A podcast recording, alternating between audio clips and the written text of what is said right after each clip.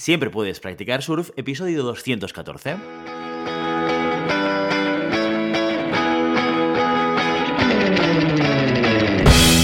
Bienvenido y bienvenida a Siempre puedes practicar surf, el podcast diario sobre recursos humanos. Este podcast está pensado para profesionales de recursos humanos, gerentes o jefes de equipo y podrás encontrar técnicas, consejos, ideas, conceptos y noticias sobre la gestión de personas. Eso sí, con un enfoque práctico y aplicable. Hoy episodio 214 del miércoles 27 de abril del 2022, programa en el que vamos a explicar y desarrollar un caso práctico sobre gestión de personas. Pero antes, dejando que recuerde que podéis encontrar más contenido en nuestro blog e información sobre nuestros servicios en nuestra web, en globalhumancon.com.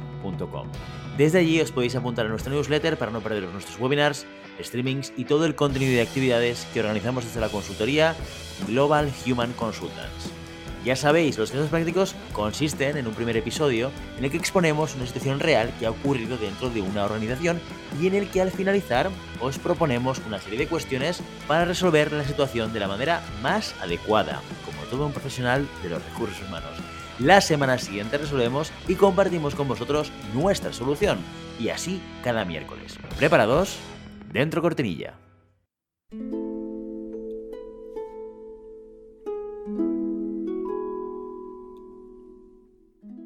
Esta es una historia real. Los hechos descritos tuvieron lugar en Andorra en 2018. A petición de los protagonistas, los nombres han sido cambiados. Por respeto a todos los demás, el resto ha sido contado exactamente como ocurrió. Hoy toca dar nuestra versión de la solución del caso de la semana pasada. Un caso muy divertido, a mi parecer, en el que siete personajes son los protagonistas de una dinámica de grupo que forma parte del proceso de selección de una asesoría de youtubers llamada Yellow Planet para la posición de Product Owner. ¿En qué consistía la dinámica? Pues los siete tenían que entablar un debate para definir cuál es un jefe ideal o cómo es un jefe ideal. Los nombres de los candidatos son los siguientes: Sara Sabia, Horacio Honesto, Mario Mesurado, Fanny Fanática, Antonio Analista, Teodoro Temerario y Gemma Guay. Normalmente en estos episodios hacemos un resumen del caso, pero este resulta un poco complicado por el formato tipo teatrillo en el que lo expusimos. Así que lo más sencillo que te puedo recomendar es que si no te acuerdas de qué fue la cosa, te vuelves a escuchar el episodio 209, 209 de Siempre puedes practicar surf. Bueno, pues este podcast. La pregunta que os lanzamos fue la siguiente. ¿A qué candidato o candidata seleccionaríais para el puesto y a quién descartaríais?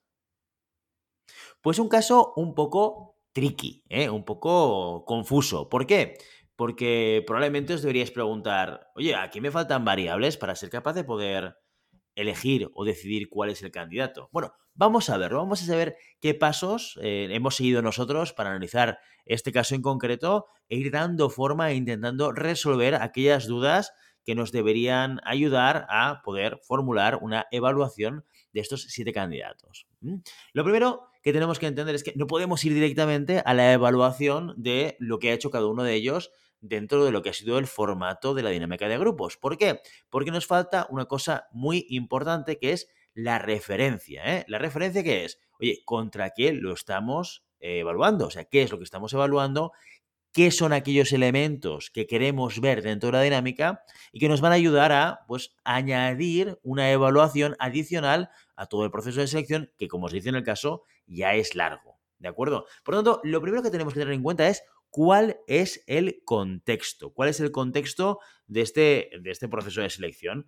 Como decíamos al principio en este mismo episodio, hablamos de una agencia de publicidad que está buscando un product owner dentro de su departamento de marketing. Todo esto es muy importante y nos tiene que ayudar a entender qué es lo que un product owner dentro de este departamento, dentro de esta compañía, en este sector multinacional, recordemos, debería tener o debería hacer. No nos lo han dicho en ningún momento. La semana pasada omití, omitimos estos detalles para que pudieseis darle vueltas, ¿vale? Porque es el punto de partida importante. Y esto además a veces nos pasa muchas veces. Cuando de repente estamos en una empresa, nos incorporamos en un proceso de selección como evaluadores y nos preguntan, oye, ¿qué te ha parecido el candidato? Y ahí a veces nos sentimos obligados a dar una respuesta, a dar una valoración, a opinar, etcétera, etcétera. Error, error. Primero, contexto, puesto de trabajo y requisitos. Sin esto, todo lo que digamos es papel mojado, porque no vale cada candidato o no todos los candidatos valen para todas las posiciones. Por lo tanto, dónde va a ir ubicada esta persona es fundamental para que yo pueda dar una valoración de lo que ha sido la evaluación que hemos hecho a esta persona.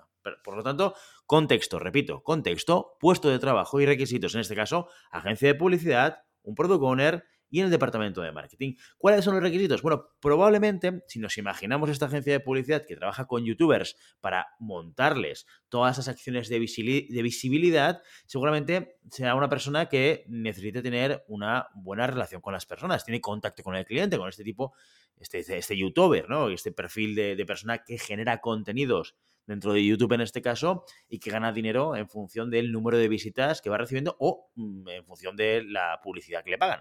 ¿De acuerdo? Por lo tanto, la relación con las personas probablemente sea una variable muy importante, con contacto con el cliente y también, seguramente, muy relevante, con procesos de negociación, porque al final, seguramente este product owner, ¿vale? Que es el responsable del producto, entre comillas, probablemente cuando hablamos de producto estamos pensando en el youtuber, oye, pues tiene que negociar, tiene que hablar no solamente con el youtuber como cliente, sino que probablemente también con medios, con eh, empresas que quieran eh, pues contratar al youtuber para hacer publicidad o ubicar publicidad dentro de sus contenidos, etcétera, etcétera, etcétera. Con lo cual, este elemento de la negociación probablemente también forme parte de los requisitos del puesto de trabajo.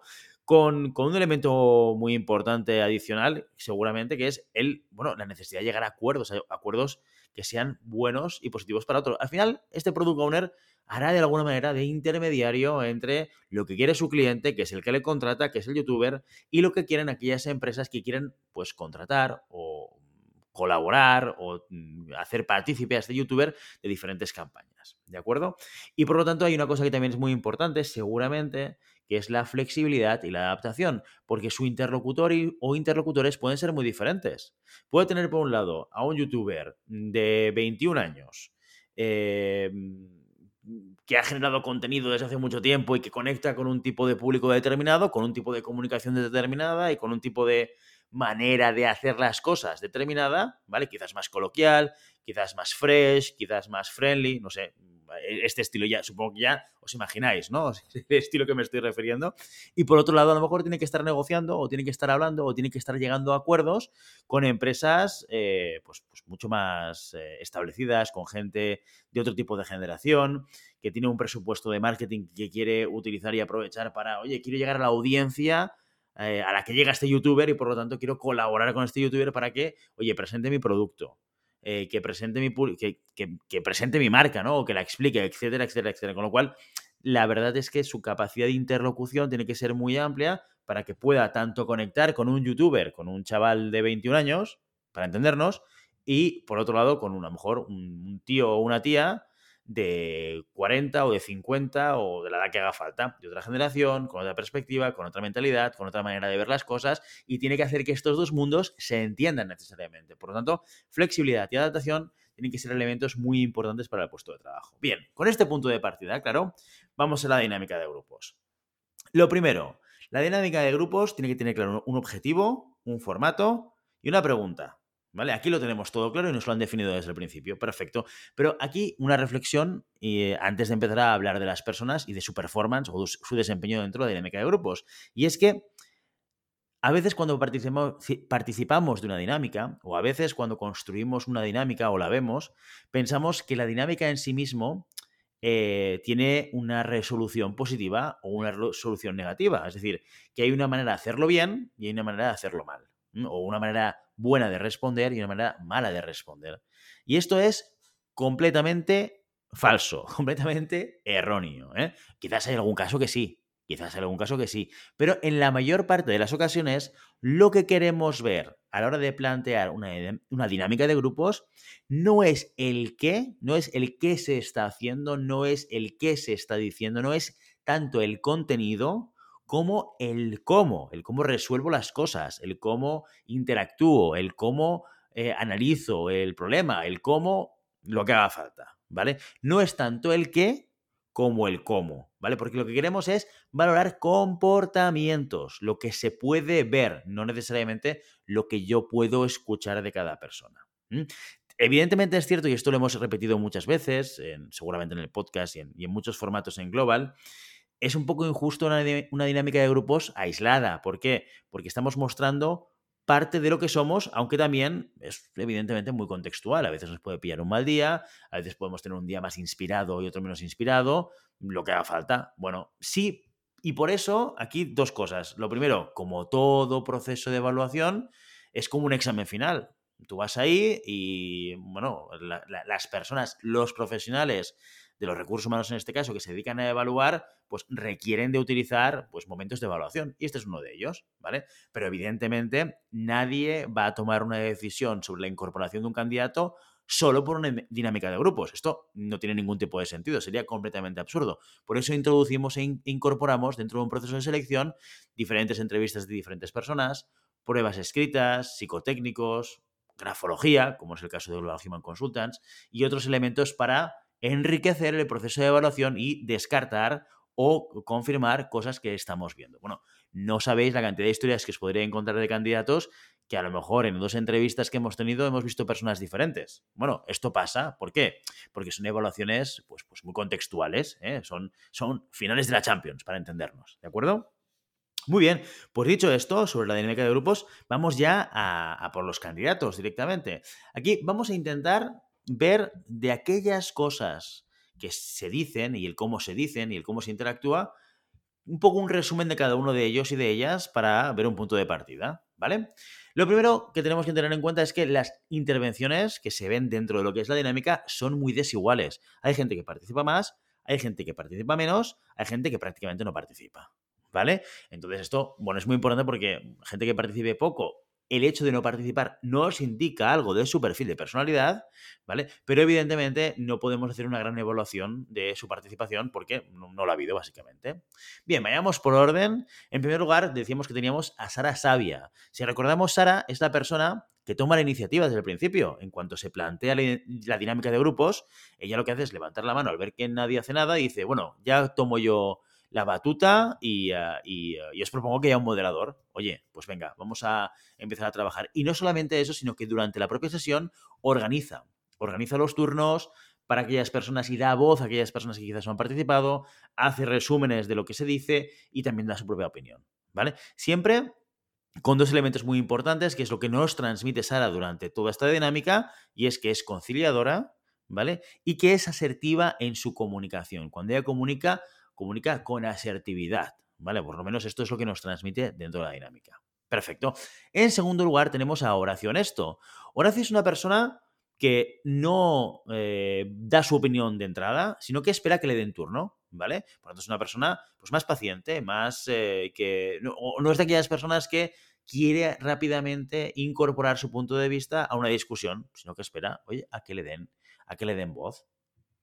También cabe destacar que cuando le dan turno a Horacio, Horacio recoge lo que se dice y añade su opinión a lo que se dice. Por lo tanto, lo que nos transmite ahí es que es una persona reflexiva, que escucha, que tiene en cuenta las diferentes opiniones y que luego, sin ningún tipo de, miedo o duda, expresa su opinión de manera estructurada. Perfecto. En tercer lugar tenemos a Mario Mesurado. Pues mira, Mario no aporta mucho con sus comentarios. Durante toda la sesión, los comentarios que hace son un poco vacíos. Y de hecho, ni siquiera participa en las conclusiones al final de la dinámica cuando Sara despide a todos. Oye, ¿qué os parece si lanzamos unas conclusiones? Él es una de las dos personas que deciden no participar y no opinar dentro de las conclusiones. Por lo tanto, la participación de Mario es bastante escasa y la que tiene pues no aporta ningún comentario adicional y ni participa dentro de lo que es la propia discusión de la dinámica. En cuarto lugar tenemos a una que sí, que es muy activa, que es Fanny Fanática. Fanny es espontánea, es directa, pero también al mismo tiempo es muy irónica. Es una persona que utiliza la ironía como un vehículo de comunicación y eso, bueno, tiene sus pros y tiene sus contras y tiene sus riesgos y sus oportunidades, depende de cómo la ironía, si se utiliza en determinados contextos, puede ser eh, algo que hiera a la otra persona. O sea, no, no, es necesariamente una comunicación facilitadora en determinados contextos y en función de lo que se, de lo que se esté explicando. Y Fanny, de hecho, durante la dinámica, utiliza la, ironía como un vehículo de comunicación en varias ocasiones. Y además, no solamente eso, sino que cuando expone sus puntos de vista, parece que no escucha a los demás. Ella, eh, entre comillas, irónicamente responde a algún comentario, a alguna opinión y sigue con su discurso mm, descartando completamente opiniones que puedan ser diferentes a la suya. ¿De acuerdo? Pero es una persona con iniciativa, que participa, que quiere dar su opinión, y eso también es algo que es positivo que tenemos que tener en cuenta. Perfecto. En, quinto lugar tenemos a Antonio Analista. Antonio es una persona que interviene de manera proactiva, pero cortando con a los demás ¿eh? cuando hablan. Cuando una persona está dando una opinión, en más de una ocasión durante la dinámica, él quiere dar su opinión y corta a la otra persona para incorporar su punto de vista sobre el discurso. Y luego también tiene otra cosa que tenemos que tener en cuenta y es que él sigue con su discurso, con su opinión, sin tener en cuenta lo que se ha ido diciendo durante la dinámica. De hecho, al principio él da su opinión, parece como que le cortan, y luego al cabo de varias intervenciones vuelve a recuperar y mm, continúa o mantiene el mismo discurso que tenía en la última incorporación o en la última digamos, opinión que, que, le estaba dando. Por lo tanto, parece que no escucha, que simplemente pues, da su punto de vista y, da su opinión, pero no escucha lo que se está diciendo y no adapta su discurso en función de lo que dicen los compañeros. En sexto lugar tenemos a Teodoro Temerario. Teodoro tiene una comunicación confrontativa en varias, en varias ocasiones. Dice cosas como no tienes razón de manera muy directa o incluso llega a acusar a alguien de, de notar, o dice literalmente, se nota que quieres quedar bien, ¿no? Esta es una, comunicación confrontativa en la cual da, una opinión y, da, y hace un juicio de valor que, bueno, depende de quién tengas delante, mm, puede generar una falta de entendimiento. Además, es una de las dos personas junto con eh, Mario Mesurado, ya lo decíamos antes, que tampoco aportan las conclusiones, se desdibuja y ahí dice, oye, aquí no quiero participar, no me apetece, no digo lo que pienso, lo que haga falta. Y en último lugar tenemos a Gemma, Gemma Guay, que es una persona que solo participa al final de la, de la dinámica y con una comunicación muy coloquial, muy coloquial, con un discurso probablemente poco estructurado y además con un elemento muy, muy destacable que es cuando llegamos a las conclusiones, hace conclusiones, llamémoslo off topic, fuera de concepto, ¿no? Estamos hablando sobre cómo es un jefe ideal o cómo debería ser un jefe o cómo es para mí un jefe ideal y su conclusión es, oye, esto me parece muy bien, pero quiero que me fichen, ¿no? Entonces, mm, eh, da, la sensación de que sale fuera de la propia dinámica, ¿no? O que eh, realmente, bueno, la, la, propuesta que se le hace, las reglas de juego que se le dan a Gemma, pues como que no le da mucha relevancia, ¿vale? puede ser, podría ser que esto nos indicase un tipo de persona que, oye, marca sus propias reglas de juego, ¿eh? y marca su marco de trabajo, y marca su manera de entender las cosas y de hacerlas, ¿no? Eh, y, por lo tanto esto, insisto, como os digo al principio, esto es una dinámica y es un elemento de valoración, pero podría ser algo que nos pudiese ayudar a intentar identificar qué tipo de persona, qué tipo de personalidad tiene Gemma. Bien, dicho todo lo anterior, vamos a ordenarlos, más que decir a quién descartamos y a quién no. Oye, en orden, en función de, recordemos lo que hemos dicho, que estamos buscando en un product owner, alguien que llegue a acuerdos, que está en contacto con un cliente, que tenga capacidad de negociación, que tenga una buena relación con las personas y que demuestre flexibilidad y adaptación, vamos a poner dentro de esta dinámica el orden como si fuese esto una, la liguilla, ¿eh? una liguilla, en orden los candidatos en función de lo que hemos visto en la dinámica. En séptimo lugar, yo pondría a Mario Mesurado, fundamentalmente por lo que, por lo que decíamos. No aporta mucho y ni siquiera participa en las conclusiones. Tengo pocos elementos para poder valorar a Mario y me gustaría ver otros elementos de evaluación de su candidatura dentro del proceso. En sexto lugar, yo pondría a Teodoro Temerario. Su comunicación no es la que deberíamos tener en un puesto de product owner a priori. ¿Cómo podemos llegar a acuerdos o cómo podemos tener una buena relación y cómo podemos conectar a gente cuando tenemos una comunicación que es confrontativa? Cuando no estoy de acuerdo, te lo digo de manera muy directa y muy clara. Con lo cual, probablemente no sea la persona para el puesto de trabajo. Luego tenemos a Antonio Analista, que demuestra que no escucha durante toda la conversación y que corta a los demás. Bah, difícil. Difícil que alguien que tenga esta manera de comunicarse y de relacionarse en un contexto pues de, poca presión, ¿eh? como es esta dinámica, pues eh, que lo veamos o nos lo imaginemos jugando ese rol de conector entre un youtuber y una, una empresa o una marca ¿eh? que quiera contratarle. En cuarto lugar, yo colocaría a Fanny Fanática. Y, y, fijemos que Fanny es una persona que tiene como elementos eh, muy buenos y elementos de mucho riesgo. ¿eh? No te voy a decir que son muy malos porque creo que depende de la persona, pueden ser positivos. Quizás es un tipo de perfil de persona que con determinados youtubers pueda conectar muy bien, ojo, porque es espontánea, es irónica, demuestra inteligencia. La ironía, el uso de la ironía en la comunicación es una demostración de inteligencia y es directa podría ser eh, un, perfil de persona, un perfil de product owner que conectase con determinados youtubers. No tengo tan claro, y por eso la, coloco en el cuarto lugar, de que eso nos vaya a ayudar en la contraparte de su trabajo. ¿eh? El hecho de poder conectar con personas de otras generaciones y no tengo tan claro que ella pueda adaptar su manera de comunicarse y su manera de mm, relacionarse con otros en función del contexto que tenga. Tengo estas dudas, lo cual, a pesar de que valoro muy positivamente esta espontaneidad, esta inteligencia, esta este, este, ser directa, etcétera. No estoy seguro de que esto sea siempre un pro para este puesto de trabajo en función de lo que creo que se debería esperar. En tercer lugar, tenemos a, o colocaría yo, a Gemma Guay. Oye, es muy coloquial, tiene un discurso no estructurado. Creo que podría ser una persona que pudiese conectar perfectamente con algún tipo o algún estilo de youtuber y que podría representarlo muy bien en función de la marca que tenga adelante. Es menos directa que Fanny Fanática, y no utilice la ironía, que eso ya sabemos que es un arma de doble filo. Para mí, en segundo lugar, yo colocaría a Horacio Honesto. Una persona más tranquila, más paciente, que espera que le den el turno. Quizás para algunos de los clientes de, esta agencia de publicidad pueda venir bien y pueda ser una buena imagen el, que dar. Es una persona más reflexiva. Oye, orientada, digamos, a, la acción, que además escucha y da su opinión y las opiniones que da son estructuradas y por lo tanto se nota que es una persona que tiene eh, pues las espaldas más anchas las espaldas anchas como para dar su opinión de manera bien argumentada, perfecto, y que es una persona que no es intrusiva, ¿eh? que es una persona que no se va a lanzar a la piscina, que no va a querer ser el protagonista. Bueno, para eso ya tenemos a los youtubers para ser protagonistas, ¿no? Pues ya está, pues perfecto, ¿de acuerdo?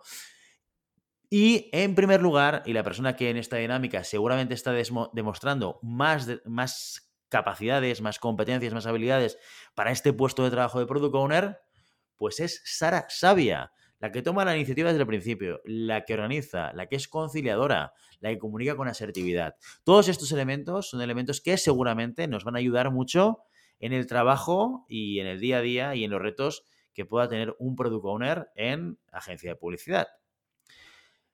Por lo tanto, muy importante como conclusiones, la lista que habéis hecho vosotros igual es un poco diferente a, la que haya hecho yo. No hay ningún problema, ¿de acuerdo? Porque aquí lo importante es tener claro qué es lo que estamos evaluando y dar argumentos para mm, apoyar o no a estos candidatos en esas habilidades. Aquí lo más importante para nosotros ha sido ver cómo se comunicaban entre ellos, cómo gestionaban los desacuerdos o cómo llegaban a acuerdos entre ellos y también valorar el grado de iniciativa por todas las partes.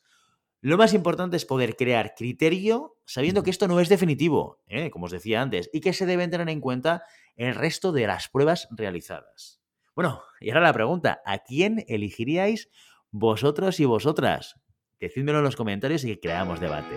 Y mientras tanto, ya sabes, no puedes detener las olas, pero siempre puedes practicar surf. Y hasta aquí nuestro episodio de hoy. Como siempre queremos invitaros a que os pongáis en contacto con nosotros, nos deis vuestra opinión y nos sugeráis si tenéis algún tema o alguna pregunta concreta.